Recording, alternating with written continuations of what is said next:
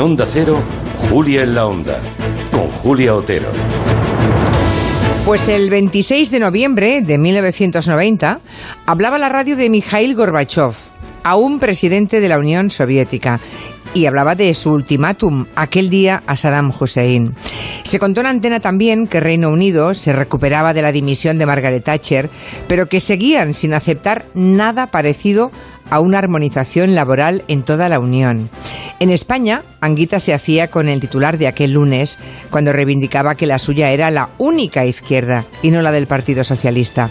Diego Armando Maradona, aquel 26 de noviembre de 1990, pedía abandonar la competición italiana, que el calcio le estaba matando y que ya no estaba, ya no se sentía tan fuerte.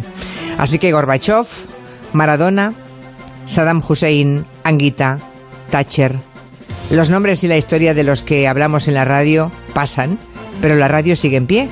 Hoy hace 30 años que Onda Cero abrió la persiana por primera vez. Algún día los que hoy seguimos aquí sentados ante un micrófono verde con diseño de Javier Mariscal, pues tampoco estaremos.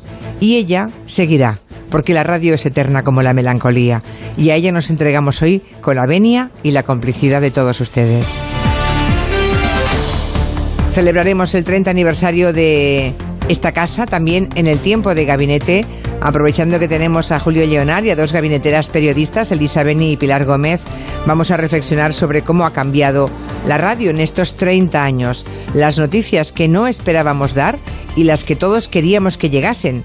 Durante años, por ejemplo, fue el fin de ETA, ahora sería el fin de la pandemia, claro. Será un gabinete entre nostálgico y esperanzador en el que por supuesto les invitamos a participar desde ahora ya si lo desean, porque los oyentes también están de aniversario.